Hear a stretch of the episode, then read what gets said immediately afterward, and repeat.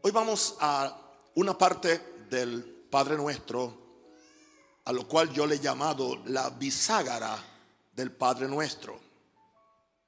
Aleluya. ¿Por qué la bisagra del Padre Nuestro? Porque es la número 5 básicamente de las de las 10 partes en que dividimos, pero no es simplemente por, por eso, sino porque todo lo que se dijo antes funciona con lo que vamos a ver hoy. Todo lo que enseñaremos del miércoles en adelante depende de que entendamos este capítulo o esto. Así que es muy importante. Y es interesante que es la parte que menos se enfatiza cuando se enseña el Padre Nuestro. Porque sucede que es la que amenaza nuestra, nuestro orgullo, la que amenaza nuestra supuesta seguridad o nuestra supuesta independencia como seres humanos. Yo no sé cómo alguien quiere ser independiente de Dios.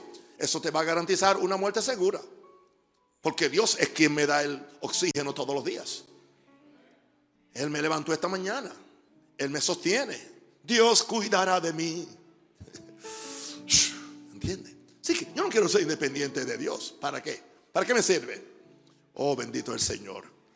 Ahora, interesante, si ustedes han leído el, libro, él está ahí disponible no crea que porque usted escuchó el mensaje, no, usted debe, este es un libro que debería estar en las manos de, especialmente de cada persona que tiene una función de liderato en esta iglesia, porque le, voy a preguntar, ¿cuándo lo leíste? Así que prepárese, le voy a dar un mes para la pregunta, ¿ok? Amén.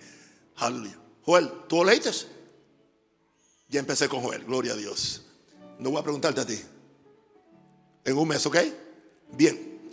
Bueno, Padre nuestro que estás en los cielos, santificado sea tu nombre. Venga tú, reino, hágase tu voluntad. Tu voluntad. Ah. Voy a leer exactamente lo que dije al principio. Mientras regreso de un viaje a Ucrania, estoy meditando sobre esta sección del Padre Nuestro. Yo venía en un vuelo desde Ucrania. Es un país cerca de Rusia. Como, como nunca antes, dije, me vino como un rayo la revelación del Espíritu Santo, que este es el momento clave en la vida de toda persona que quiere agradar a Dios y cumplir su voluntad. No hay otra forma de agradar a Dios y cumplir su voluntad si tú no te encajas con esta cláusula.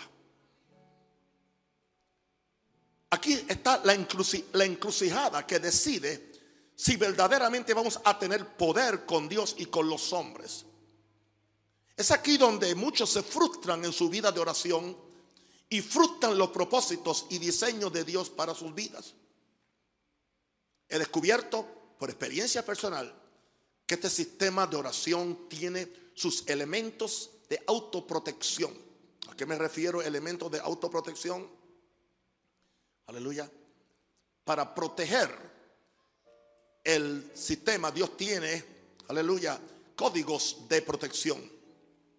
Mientras más nos envolvemos en esta vida de oración, espero que eso sea lo que estamos logrando en este lugar, porque quiero hacer una iglesia, I want to build a praying church, quiero levantar una iglesia que ora. Mientras más nos envolvemos en esta vida de oración, nos daremos cuenta que no podremos adelantar en nuestra vida de oración ni hacer transacciones espirituales con el Padre, a menos que resolvamos la gran problemática del ser humano, la problemática de la voluntad humana. Ya que estamos aquí, estamos bajo un mundo de pecado por el problema de la voluntad, de la voluntad. ¿Por qué? la problemática de la voluntad humana. Es la rebelión lo que ha causado que el reino de Dios no opere con autoridad en la tierra aún hoy en día. Si hay algo que yo como predicador o como hijo de Dios tengo que cuidarme cada día es que mi voluntad esté incondicionalmente rendida y cedida y controlada por mi Padre Celestial. Y que yo la ponga al servicio de Jesús y bajo el control del Espíritu Santo. Y que nunca yo ande buscando mis, mis, mis cosas o lo que a mí me, me beneficia, sino lo que Dios quiere. Y eso no es siempre fácil. En la rebelión lo que ha causado que el reino de Dios no opere con autoridad en la tierra. Todo empezó desde que Lucifer trató de establecer ¿qué? su propia voluntad por encima de la voluntad del Creador. Hay un problema que las personas que están bajo autoridad resisten la autoridad porque estar bajo autoridad eh, se entiende que tienes que tú sujetar la voluntad tuya a la persona que está bajo autoridad. Y no me diga usted, no importa donde tú trabajes o donde tú estás. Alguien dice, bueno, ah, como único yo pudiera tener la voluntad absoluta sería siendo presidente del país. Equivocado. Porque recuerde que hay otros elementos, hay otras, hay, hay, hay otros, otras fuerzas de poder. Algunas están escondidas, otras están abiertas. En nuestro sistema, en Estados Unidos y en Panamá, tenemos un tribunal o corte suprema que puede dictaminar muchas veces en contra de lo que un presidente dice. Así que al fin de cuentas no hay tal cosa como nadie que no tenga que responder alguna voluntad y poner la tuya a un lado. Yo sé que esto, este mensaje es el menos amenes que va a producir.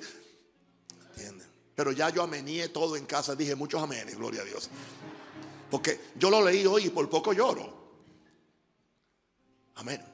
Desde que Lucifer se rebeló contra Dios, ha habido un gran conflicto cósmico entre la voluntad de Dios y la voluntad de las criaturas de Dios. Porque, porque Lucifer no se conformó con él solo rebelarse contra la voluntad de Dios, sino que él, él consiguió revelar una tercera parte de los ángeles de Dios que se fueron con él en, en rebelión a la voluntad de Dios, porque Posiblemente creyeron que Satanás le ofrecía algo mejor. Su nombre no era Satanás, era Luz, Lucero. Así que ese es el, conflicto cósmico que hay. Es entre la voluntad de Dios y la voluntad de, de las criaturas. Es muy evidente que a los ojos de todos los que estudiamos seriamente las escrituras, que el primer pecado empezó como un atentado del hombre de establecer una voluntad personal, independiente a la voluntad del Dios que lo había creado y le había dado una gran medida de poder. Es interesante que cuando estaba bajo la voluntad de Dios tenía más poder que cuando se salió de la voluntad de Dios y empezó a hacer su voluntad. Quiero decirte una cosa. Ok, supongamos que tú estás en, supongamos que tú eres el vicepresidente de un banco, el banco Chase o el, banco, Bank, Bank of America o algo, era el vicepresidente, pero no te quieres someter al presidente. Bueno, te dan la carta, te dan una pequeña compensación y ahora eres libre. Ahora eres libre, pero ¿qué sucede? Tienes una recomendación pésima que ese presidente se la va a dar a todos los bancos del país del desastre que tú eres.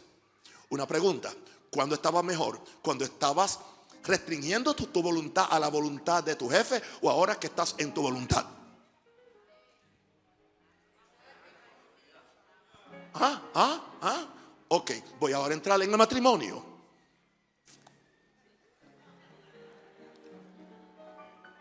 Ok, esa mujer que lo tenía todo, que tiene un hombre responsable, un hombre proveedor, un hombre, aleluya, que no la maltrata, un hombre que algo, pero por alguna razón ella no quiere someterse porque no le da la gana. Y bueno, y ella pues pide un divorcio y supuestamente él, se lleva la mitad, ella se lleva la mitad, él se queda con la mitad. Pero una pregunta, ¿quién, ¿cuándo estaba mejor? ¿Estaba, ¿Estaba mejor antes o ahora que es libre? Toda libertad que Satanás te ofrece o tu mente te ofrece que te saca de la voluntad a Dios, te va a destruir. Tan claro como tan claro. Por eso es que esta, esta es la bisagra del Padre nuestro. Y la bisagra de tu vida también. Santo el Señor. Eso de la bisagra no está en el libro, ¿ok? Así que no lo busque. Bien, ahora. el hombre se rebeló contra la voluntad de Dios. Así que esto nos lleva por fuerza a definir pecado, y yo lo, lo, lo hoy en rojo. Esto nos lleva por fuerza a definir pecado, pecado como pensar, hablar o hacer, o hacer cualquier cosa independiente de Dios y en violación a sus principios de autoridad. Escuche esto, nosotros hemos reducido el, el, principio de pecado simplemente a los diez mandamientos o a las cosas inmorales o a las cosas ilegales. Y son pecados. No se nos ocurre pensar que desobedecer una orden que Dios nos dé de algo que no es malo es pecado. Porque la Biblia dice que el pecado tenga aquel que sabe hacer lo bueno y no lo hace.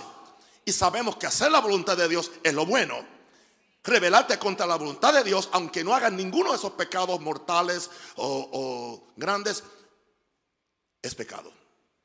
Porque viene contra la voluntad. O sea, cualquier cosa que viola la voluntad de Dios es pecado. Amén.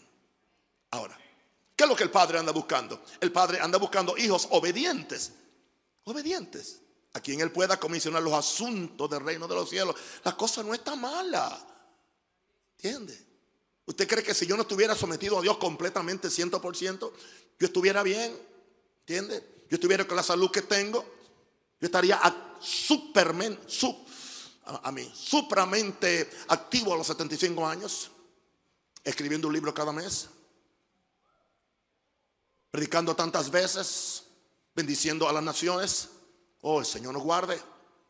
Dios está buscando hijos obedientes a quien Él pueda comisionar los asuntos del reino de los cielos.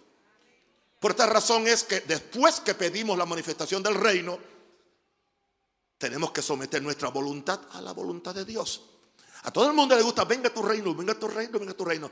Pero entonces hágase tu voluntad. Porque si, si, ¿qué tú vas a hacer cuando el reino venga y tú vas a hacer tu, tu voluntad? ¿Tú crees que Dios te va a entregar los poderes del reino?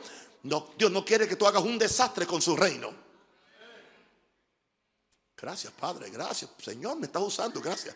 Bien. Así que por esta razón es que después que pedimos la manifestación del reino, tenemos que someter nuestra voluntad a la voluntad de Dios. No hay forma que Dios le pueda entregar las llaves de los cielos a gente rebelde, que ponen sus intereses por encima de los del Padre. Yo tampoco le entregaría las llaves a un hijo rebelde, que no respeta mis instrucciones y que no me honra a mí en palabra, en acción o en espíritu, en lo que sea y es mi hijo y puede tener mi sangre. Quizá usted, usted no está de acuerdo conmigo, pero así es que las cosas funcionan.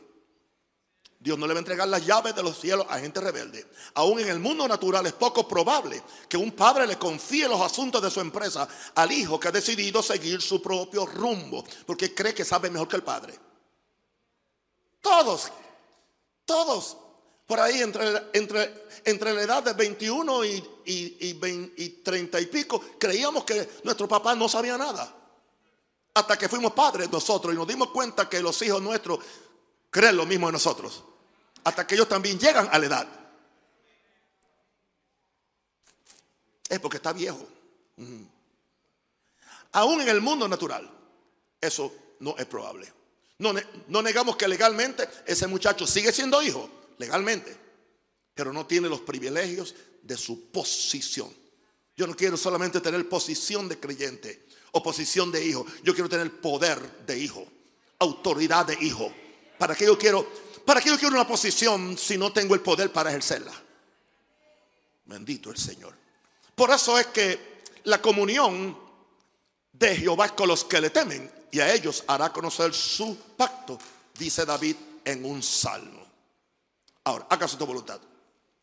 Esto empieza conmigo. Yo tengo que someterme sin reservas a la voluntad de Dios. Yo no puedo cuestionar y yo no puedo ponerle condiciones a mi autoridad que es Dios. Si yo quiero que el reino venga por medio de mí, tengo que reconocer, aceptar y obedecer la voluntad del rey, porque el reino no es mío, es de él. Yo simplemente soy un, un, un, uh, un cooperador o un Ah, asistente del reino, pero el reino es de Él.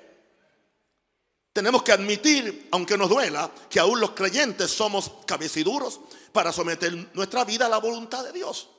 Por eso nos metemos en tantos problemas y después hemos desarrollado una tremenda y magnífica teología de que el diablo es culpable de, de todo. Cuando el diablo no fue quien desobedeció, fuiste tú. El diablo no fue quien se fue con esa mujer incorrecta. El diablo no fue quien robó. Ah, no, no es lo que le está haciendo, es lo que tú estás haciendo. O lo que yo estoy haciendo. Bien, ahora, es cierto que queremos bendiciones, poder y autoridad, pero a la misma vez queremos mantener el derecho, el derecho, el derecho a decidir el curso de nuestras acciones y decisiones porque yo soy libre, Dios me hizo libre. La constitución de América y de Venezuela me ha hecho libre. Nadie me va a decir qué hacer. Sucede, en esta pandemia nos dimos cuenta que te están haciendo hacer lo que tú nunca querías hacer y lo que nunca podías hacer y no tienes otra. Y, y nos hemos tenido que tragar aún nuestro propio orgullo y nuestra mm, arrogancia haciendo cosas que sabemos que algunas no son ni legales. Una pregunta, si hacemos eso con los hombres, ¿Por qué no hacemos con Dios? Porque estos hombres duran cuatro o cinco años en el poder, pero Dios nunca renuncia y nunca se muere. Por eso yo no vivo para ningún partido, yo vivo para Dios. Los partidos pasan, los presidentes pasan, pero Dios es el mismo ayer, hoy por los siglos. Y Él va a estar aquí cuando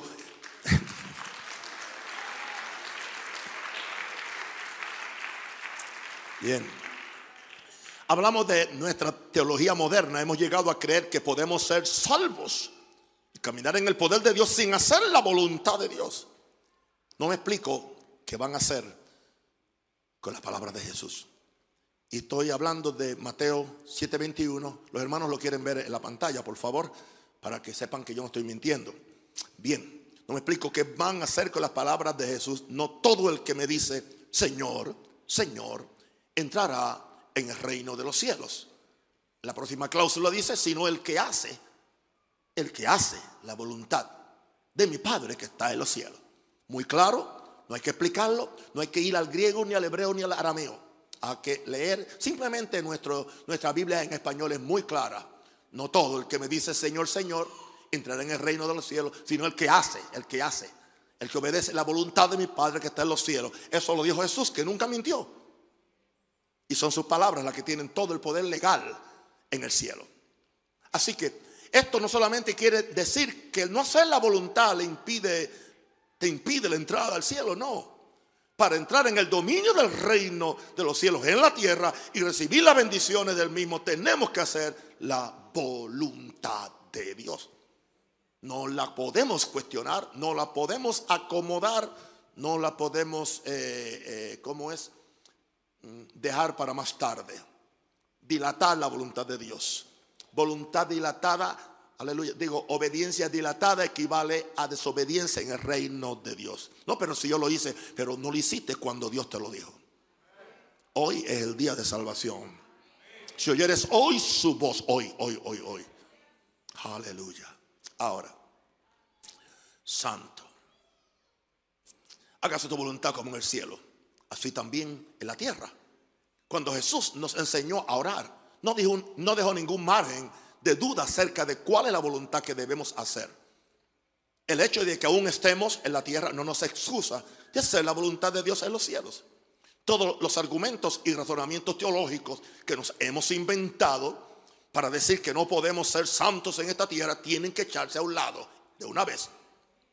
Cada hijo de Dios debe presentar en oración su voluntad al Padre. Por eso Jesucristo, Jesucristo no nos enseñó una oración que Él no practicó y que Él no obedeció. Jesucristo vivió cada día poniendo su voluntad ante el Padre. Quiero que le diga algo. La voluntad de Jesús era más fuerte que cualquiera de la de nosotros, porque la voluntad de Jesús era la voluntad de un Dios. La mía no es la voluntad de Dios, es la voluntad de un solo, de un hombre.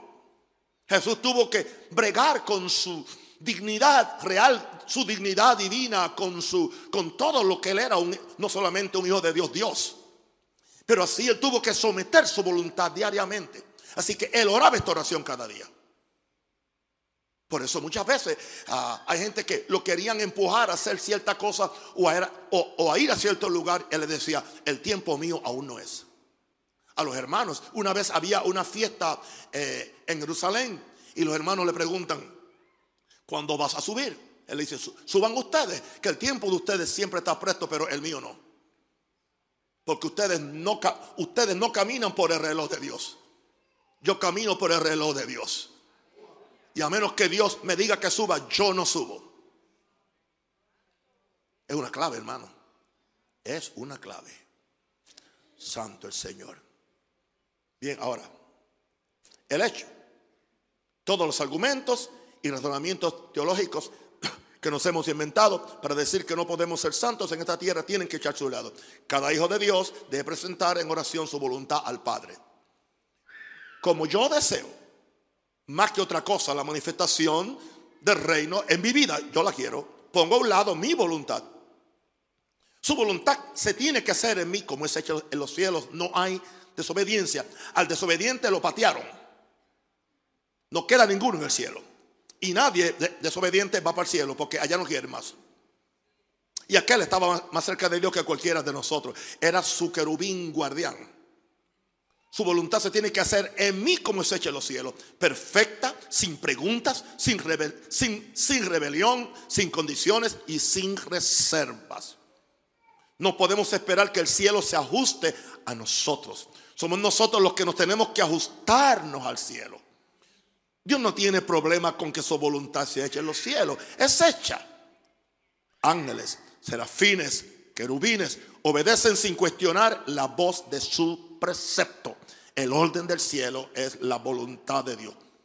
Por eso Jesús dijo, se echa tu voluntad en la tierra como es hecha en los cielos.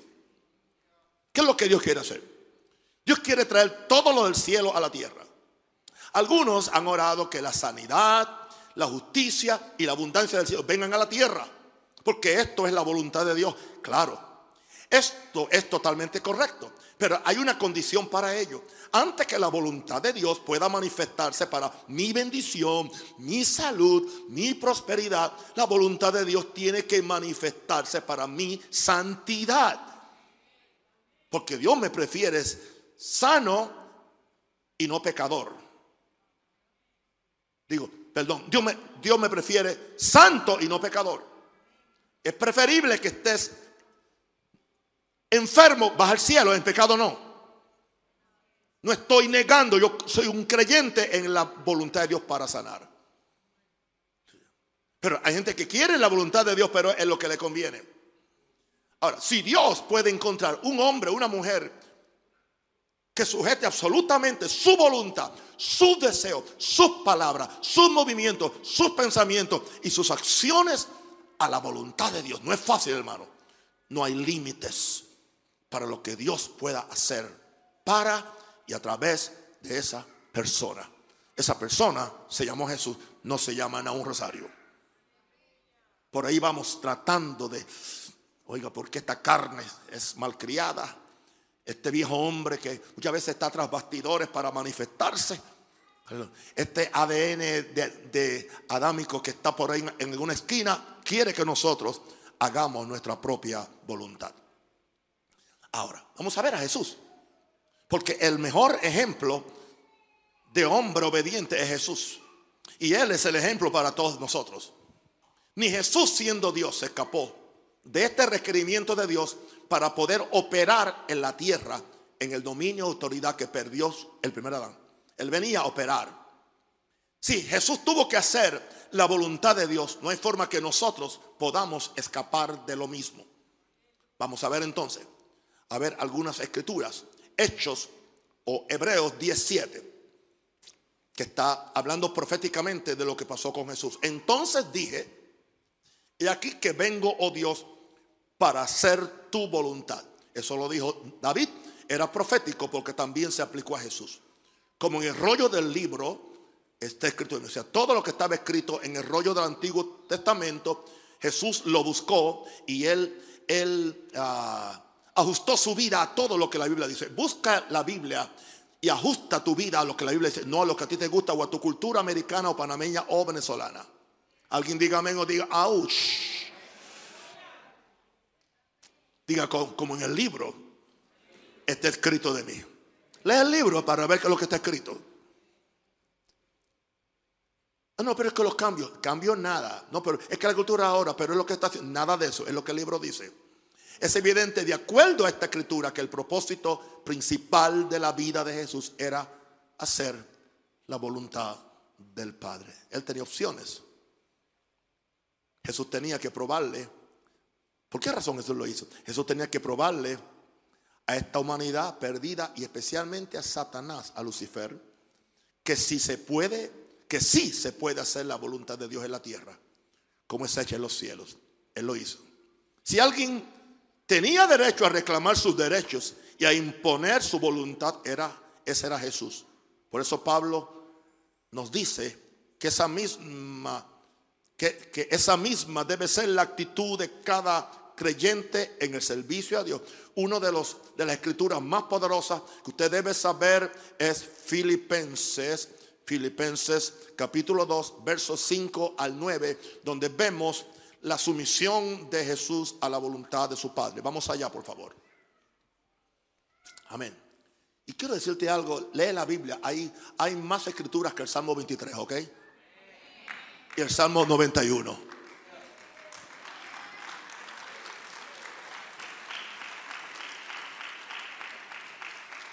¿Están conmigo? Amén. Bien. Vamos a ver. Dice Pablo, haya pues en vosotros este sentir, que también, que hubo también en Cristo Jesús. Él nos está diciendo que el mismo sentir, el mismo pensamiento, la misma actitud que tenía Jesús, que nosotros la tengamos.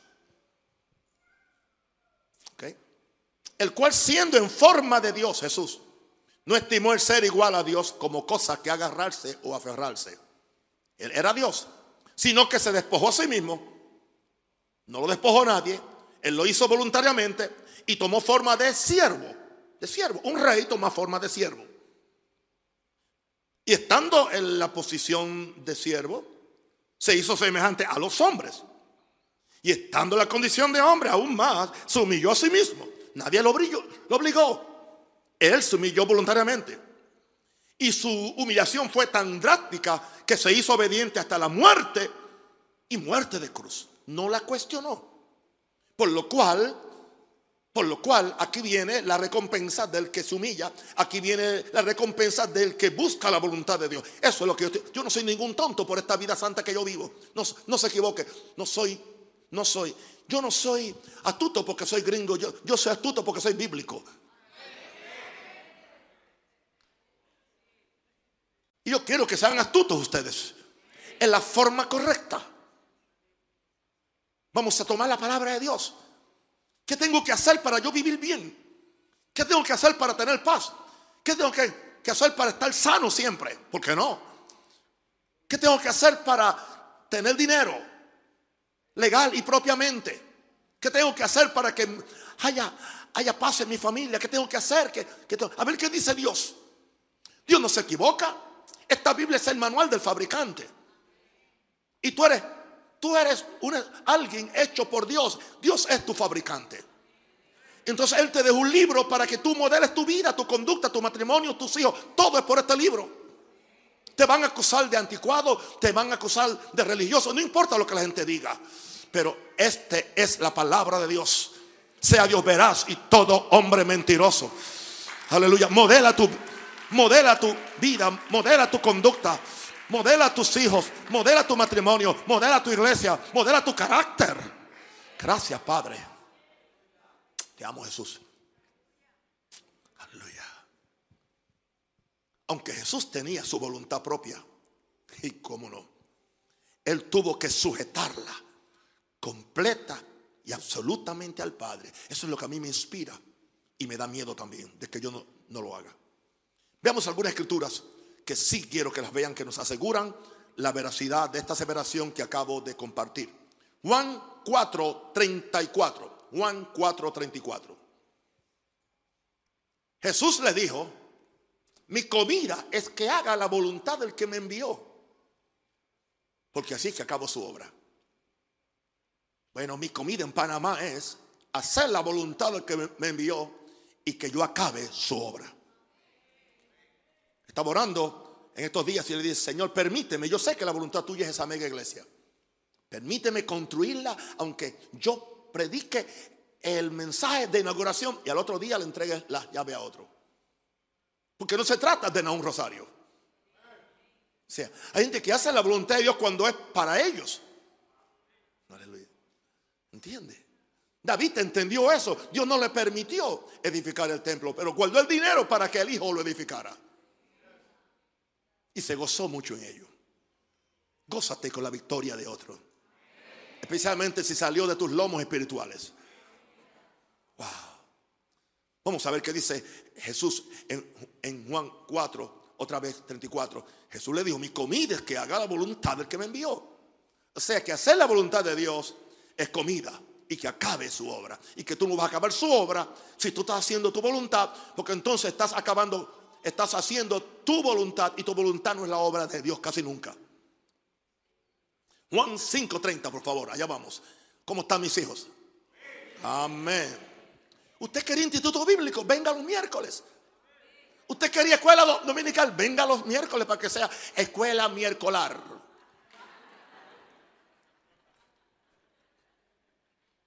Usted quería catecismo, venga. Aleluya. Bien. Juan 5:30. No puedo yo hacer nada por mí mismo. Ahora sí que se puso las cosas fuertes. ¿Cómo es posible que un Dios, un hijo de Dios, diga que él no puede hacer nada por él mismo? Porque voluntariamente él se entregó, voluntariamente él se vació. Porque, o sea, lo que Dios le quería probar a Lucifer era que alguien siendo Dios podía someterse a Dios como una criatura como Lucifer no se sometió. Dios quería mostrarle a los hombres que alguien que es totalmente Dios como Jesús puede obedecer a Dios lo que no hizo Adán un hombre. ¿Qué es lo que Dios le quiere probar a los hombres? Si yo que me hice hombre, yo puedo obedecer porque ustedes no pueden obedecer. No hay excusa para ustedes. Nunca había dicho eso en mis 47 años de, pastor. Era para esta noche de lluvia, gloria a Dios. Alguien diga aleluya. No puedo yo hacer nada por mí mismo. Según oigo, así juzgo. Oigo, oye al Padre. Y mi juicio es justo. Y fíjense, dice, porque no busco mi voluntad. O sea, que cuando tú, no, cuando tú buscas la voluntad de Dios, tu juicio va a ser justo. Sino la voluntad del que me envió, la del Padre. Y sabe una cosa, yo sé que la razón por la cual Jesús nunca le dijo a Dios, siempre Padre era porque eh, a un padre hay que hacer su voluntad. Se supone, se supone. Así que no me llames papá si tú no vas a hacer la voluntad de Dios. Gente, gente es papi, pero es simplemente que para, que papi le dé una ofrenda. Pero que cuando tiene que corregirte. Bueno, ese es otro mensaje. Aleluya. Otra vez. Hay que leerlo otra vez. Juan 5:30. No puedo yo hacer nada por mí mismo. Según oigo ese juzgo. Y mi juicio es justo. Porque no busco mi voluntad, sino la voluntad que me envió la del Padre. Ahora vamos a Juan 6:38. Porque he descendido del cielo, wow, no para hacer mi voluntad. He venido para mano para hacer mi voluntad. Estás en ese puesto en la iglesia, no para hacer tu voluntad. Digo que muchas veces uno pone servidores y con los años como que se, se vuelven como concretos y ya no hay quien los cambie ni de posición.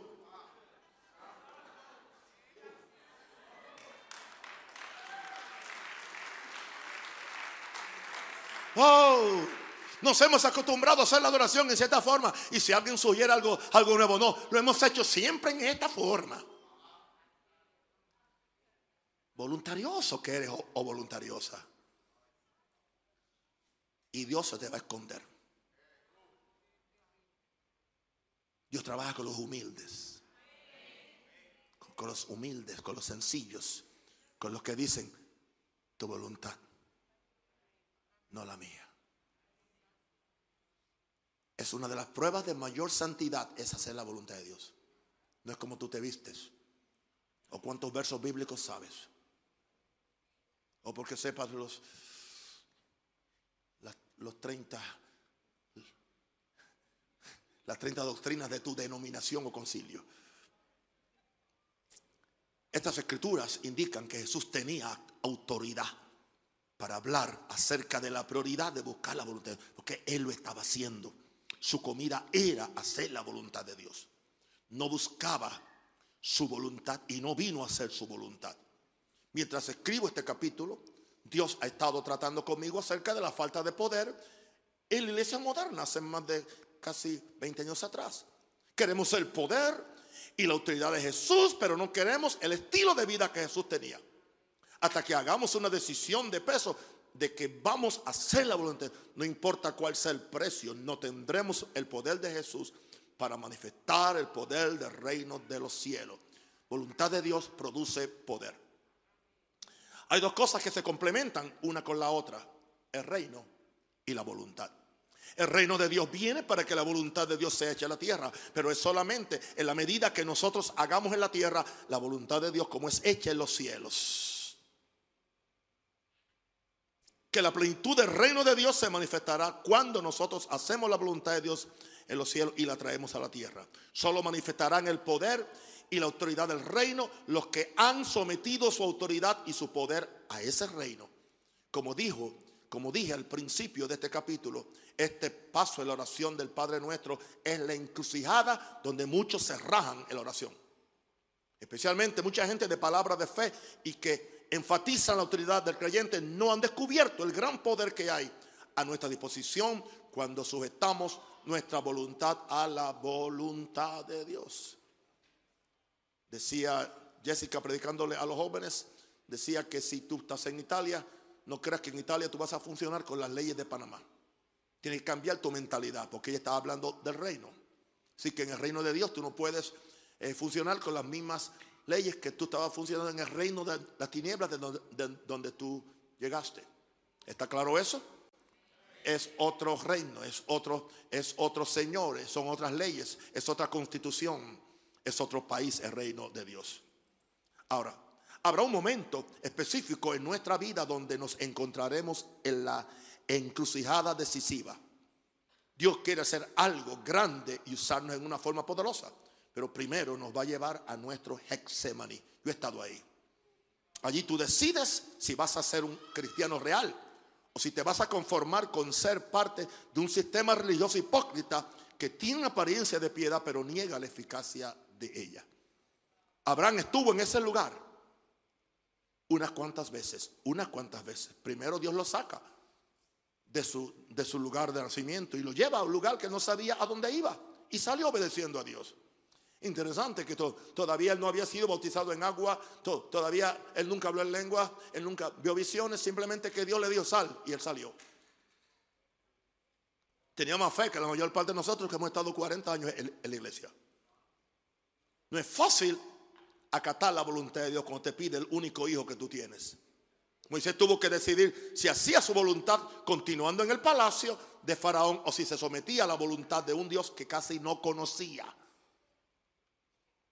Dios no obligó a ninguno de estos hombres a hacer su voluntad. Somos nosotros los que decidimos, hágase tu voluntad. Diga conmigo, hágase tu voluntad.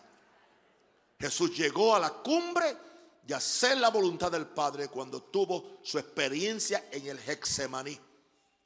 Y él se apartó de ellos, Lucas 24, 41, y él se apartó de ellos, discípulos, a distancia como de un tiro de piedra, y puesto de rodillas oró diciendo, Padre, si quieres, pasa de mí esta copa. Si hay otra forma de salvar la gente, pásame esta copa que no tenga que bebérmela pero reflexionó cuál era su propósito. Nunca le había fallado al Padre y ahora no podía fallarle. Pero no se haga mi voluntad, sino la tuya. Ahí Jesús cayó en el plan de Dios, en obediencia a Dios. Wow. Y eso es responsable de que tú y yo hoy somos parte de la familia de Dios. Wow. No es que Jesús perdió su voluntad. Dios no te pide que tú pierdas tu voluntad, sino que la sujetes a Él cuando la sometió al Padre. Tú nunca perderás tu voluntad porque ese no es el diseño de Dios para sus hijos. Lo que le trae gran gloria a Dios es que tú y yo voluntariamente, teniendo nuestra propia voluntad, la pongamos en el altar de sacrificio y digamos con Jesús, no se haga mi voluntad, sino la tuya. Es evidente que la humanidad de Jesús se resistía un poco al sufrimiento de la cruz y al dolor que era parte de hacer la voluntad de Dios. Jesús sabía a qué había venido esta tierra a dar su vida por los pecados del mundo, los tuyos y los míos. Aún así llegó el momento crucial donde su carne como que trató de negociar con el Padre. Si quieres, si quieres, pasa de mí esta copa. Creo que es claro que Jesús está diciendo. Esto de morir por los pecadores no es mi voluntad, pero Padre, pero Padre, como es la tuya, sea hecha tu voluntad. Jesús tuvo que enfrentarse con eso. Esto de yo irme a Panamá nunca fue mi voluntad, no es mi voluntad y aún no es mi voluntad, pero sea hecha tu voluntad. Y en esa voluntad llevo ocho años. Y no sé cuántos años más tengo que estar aquí en esa voluntad. ¿Me ve usted amargado? No. ¿Me ve quejándome? No. ¿Me ve llorando? No. No. Pero hablo, hablo para que usted entienda lo que es someter la voluntad a Dios. Porque algunas personas creen, bueno, cuando uno somete la voluntad a Dios, a Dios se le van los deseos por la otra cosa. Y le voy a hablar bien claro. Si, si, aquí hay un hombre que está mirando para otro lado, a otra señorita, a otra persona, y está casado, entiende, aun cuando tú renuncias a ese asunto, no se te va a ir fácilmente de, de, la cabeza. Aún tienes la voluntad puesta allá. Pero como tú dijiste, Padre, yo someto a ti mi voluntad. No importa que me guste, no importa que aparentemente es más linda que la mía, no importa lo, lo que sea. Pero Señor, yo me someto a ti, no importa lo que sea, gloria a Dios.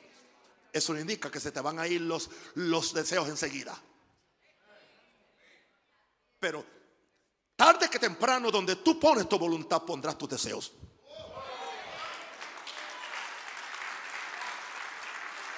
Yeah, yes. Porque yo salgo de aquí y yo quiero estar de regreso a un sitio donde no es mi voluntad, sino la del Padre. Pero ya la de él es la mía. Pero la, la mía nunca tiene que ser la de él. Hay que tener secreto.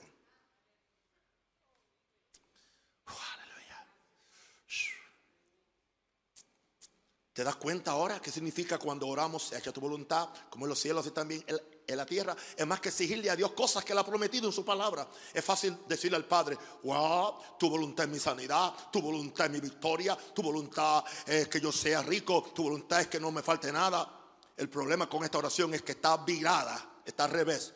Podemos estar tratando de manipular a Dios con una aparente fe ni por un segundo piense que yo no creo que la voluntad de Dios darnos todas las cosas que pertenecen a la vida y a la piedad. Sucede que antes de Dios darte estas cosas, Él quiere que tú traigas tu voluntad en cada área de tu vida y la pongas en el altar del sacrificio. Te aseguro por experiencia personal que cuando tu voluntad se parea exactamente con la voluntad de Dios, no hay nada que Él no te quiera dar y no hay nada que tú no puedas hacer con el poder que su voluntad va a manifestar en ti.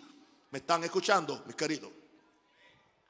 Es una admisión, es una disposición y petición que, que, queremos hacer la voluntad de Dios. Nunca tengas miedo a hacer la voluntad de Dios por los miedos que están infundidos acerca del carácter de Dios y su voluntad. Pablo definió en Romanos 12:2 cómo es la voluntad de Dios. ¿Cómo es? Dice que es buena, es agradable y es perfecta. Es cierto que de primera instancia, cuando somos enfrentados con la voluntad de Dios, no se percibe que hacia el principio al principio lo único que vemos es el precio que hay que pagar para hacer la voluntad de Dios. Es aquí donde tenemos que andar por fe y no por vista. ¿En qué tú tienes la mirada? ¿En las cosas pasajeras de este mundo o en los valores eternos del reino de Dios? Juan nos dice que hay tres cosas que nos impiden hacer la voluntad de Dios. Veamos la escritura. Creo que están, está en Juan, 1 Juan 2, 16 al 17. Allá vamos. Vamos a ver cuáles son esas tres cosas que nos sacan de la voluntad de Dios. Porque todo lo que hay en el mundo, todo, se reduce a los deseos de la carne, los deseos de los ojos y la vanagloria de la vida. Todo lo que hay en el mundo se reduce a los deseos de la carne, los deseos de los ojos y la vanagloria de la vida. Esas tres cosas. Ahora, bien, santo el Señor. Los deseos de la carne, los deseos de los ojos y la vanagloria de la vida son las tres cosas que Satanás usa para entretenernos y desviarnos de hacer la voluntad de Dios. Casi siempre el hacer la voluntad de Dios va en contra de lo que mi carne desea. Cuando miro con los ojos naturales y no con los espirituales, lo que mis ojos desean en esta vida se ve más apetecible que cosas que no vio ni oído yo. La vanagloria o el orgullo de la vida se opone a que yo haga la voluntad de Dios. Porque el hacer la voluntad de Dios nunca produce orgullo en lo que yo pueda hacer o lograr con mis propias fuerzas o sabiduría. Es solo cuando tenemos una perspectiva eterna de la vida y sabemos que el mundo pasa con sus deseos, que hacemos la voluntad de Dios, porque el que hace la voluntad de Dios permanece para siempre. Es posible que la razón por la cual tenemos ciertas reservas, hacer la voluntad de Dios, es porque no sabemos cómo hacerlo. En oración no solamente le pedimos a Dios, hágase tu voluntad, también le pedimos que nos enseñe a hacer su voluntad. Veamos una oración de David respecto a esto. Salmo 143, verso 8 al 10. Estoy enseñando todo bien porque es posible que sea la primera y última vez que enseño esta serie aquí en Panamá. Hazme oír por la mañana tu misericordia. Eso indica que oraba por la mañana. Porque en ti he confiado. Hazme saber el camino por donde ande. Porque a ti he elevado mi alma. Líbrame de mis enemigos, oh Jehová. En ti me refugio. Enséñame a hacer tu voluntad porque tú eres mi Dios. Tu buen espíritu me guía a tierra de rectitud cuando hago la voluntad. Es evidente que David buscaba el rostro de Dios por las mañanas. Él no confiaba en su propia prudencia para conducirse en los asuntos de la vida. Primero, David quería que Dios le indicara el camino por donde andar. Segundo, David le pedía a Dios que le enseñara a hacer su voluntad en este camino. Tercero, David pedía la dirección del Espíritu de Dios en la, realización de la voluntad de Dios. Nosotros también podemos hacer lo mismo. Llegará un momento cuando será una delicia hacer la voluntad de Dios, sin importar el precio. El hacer tu voluntad, Dios mío, me ha agradado, dice el Salmo 48, y tu ley está en medio de mi corazón. No tengas la idea equivocada que todo será sufrimiento y privaciones en el proceso de hacer la voluntad de Dios. Lo que al principio es una disciplina y un sacrificio, llega un momento que se convierte en una delicia. No porque sea fácil someter mi férrea voluntad y hacer la voluntad de Dios. Es cuando veo los resultados de la voluntad de Dios que me deleito, como decía David, en hacer la voluntad de Dios. Esto explica por qué un mártir puede cantar a la misma vez que está ardiendo en una estaca en una de las plazas de Roma. ¿Cómo lo hago? Es Hebreos 12.2. ¿Cómo lo hago? ¿Cómo lo hago? Puestos los ojos. ¿En quién? En Jesús el autor y consumador de la fe, el cual por el gozo puesto delante de, de sí sufrió la muerte, menospreciando el oprobio. Esa fue la voluntad y se sentó a la diestra del trono de Dios. Hágase tu voluntad. Yo sé lo que envuelve someter mi voluntad para hacer la voluntad de Dios. Ahora puedo orar con sabiduría. Hágase tu voluntad. Lo primero que yo hago cuando llego a esta parte del Padre Nuestro es renunciar a mi voluntad. Diga conmigo, voy a renunciar a mi voluntad. ¿Por qué no, no hace conmigo esta oración? Diga conmigo, renuncio a mi propia voluntad y vivo para hacer tu voluntad aquí en la tierra. Mi vida, mi tiempo, habilidades y recursos están en tus manos para que tú dispongas de ellos, de acuerdo a tu voluntad. Yo renuncio a los deseos de los ojos, los deseos de la carne, el orgullo de la vida, para hacer tu voluntad. Ya yo no vivo para hacer mi voluntad, sino la voluntad de aquel que murió por mí. Revélame cuál es tu perfecta voluntad para mi vida y enséñame cómo hacerla. Gracias porque tu buen espíritu me guía a tierra de rectitud. Aleluya.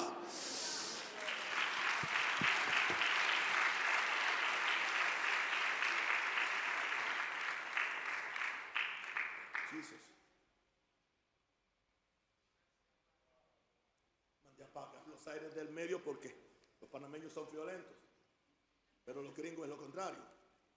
Pero yo me sacrifico por ustedes. Siempre lo he hecho. Qué bueno es, no es Cristo en mí, no soy yo.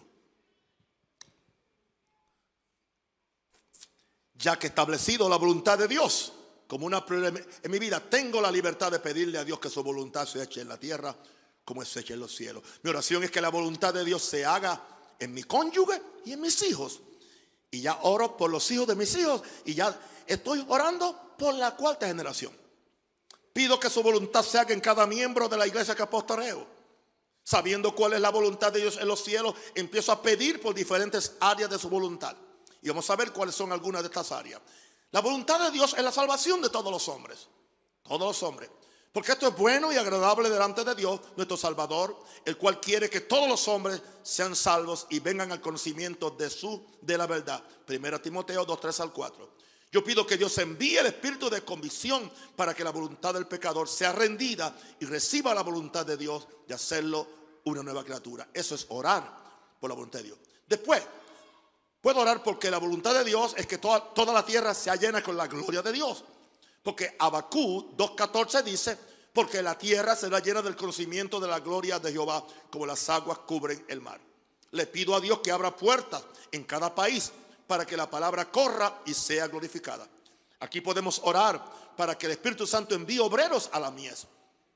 Esos 100 pastores que necesito.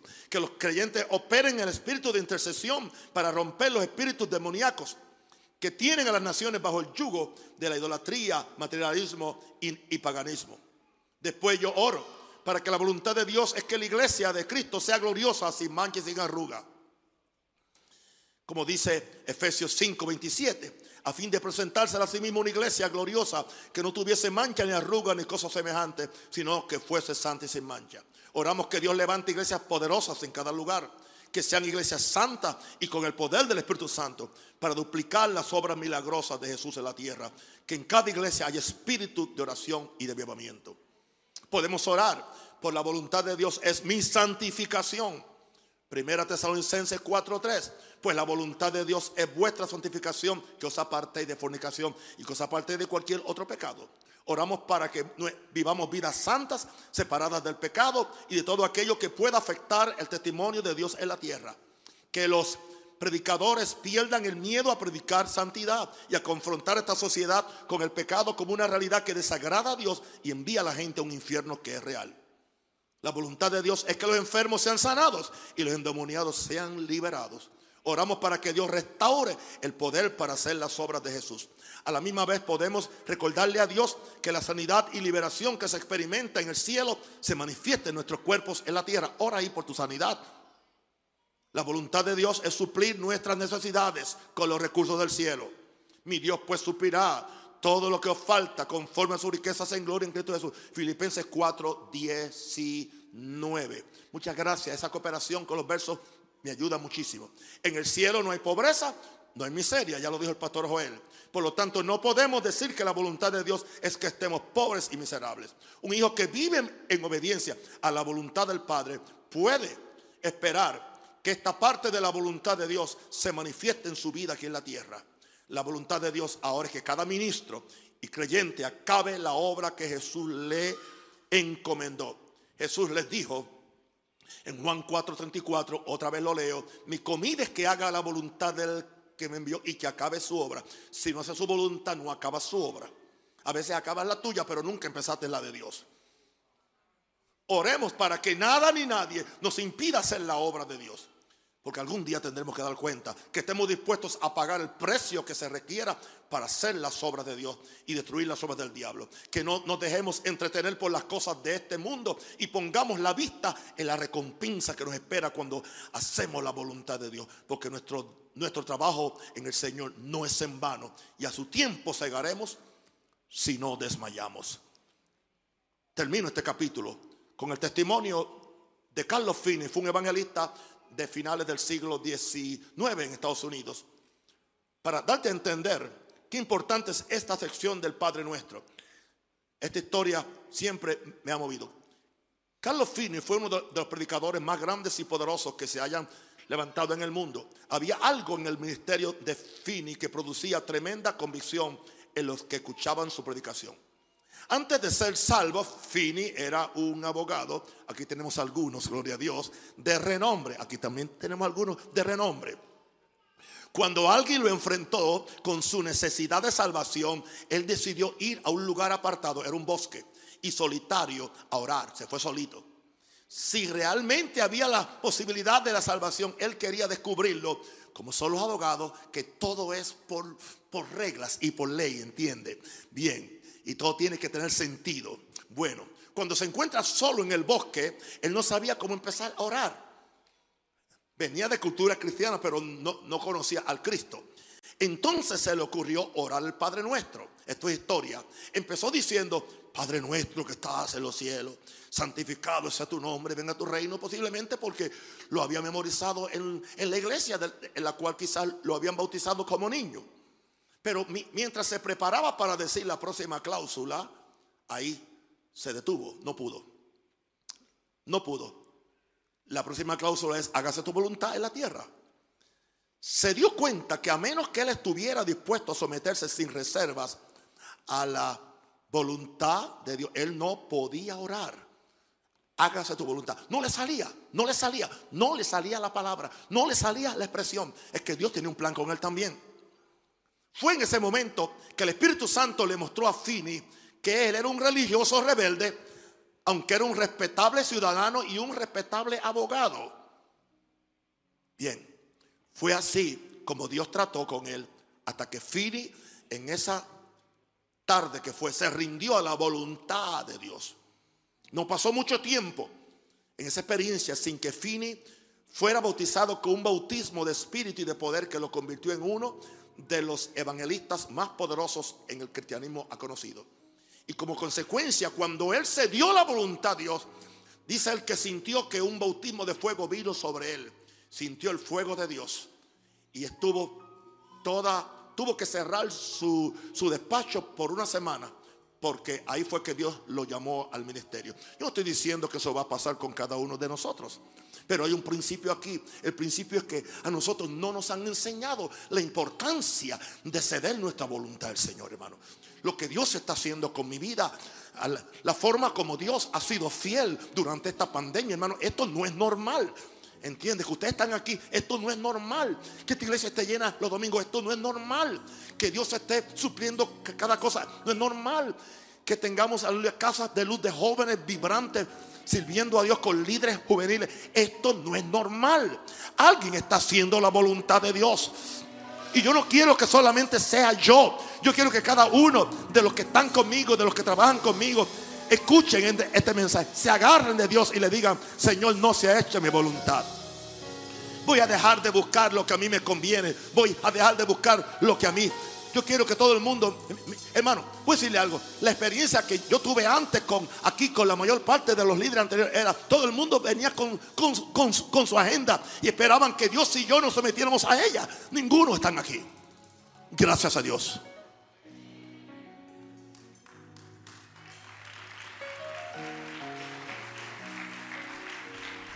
Alguien diga aleluya. Señor, te pido una, te pido algo, Señor. Padre, que, pronto me liberen a mis hermanos de las mascarillas porque les quiero ver las caras, la, reacción completa cuando, cuando, cuando yo predico. Pronto, Padre, yo pido que sea pronto, pronto, Señor. Padre, en menos de un mes te lo pido, Señor. Gracias, Padre. Amén. Hágase tu voluntad debe ser la oración de todo cristiano. Nunca habrá paz y satisfacción completa hasta que sometamos nuestra voluntad a la voluntad de Dios. Cuando la voluntad de Dios sea hecha primero en mi vida, entonces podemos pedir que su voluntad se eche en la tierra como es hecha en los cielos.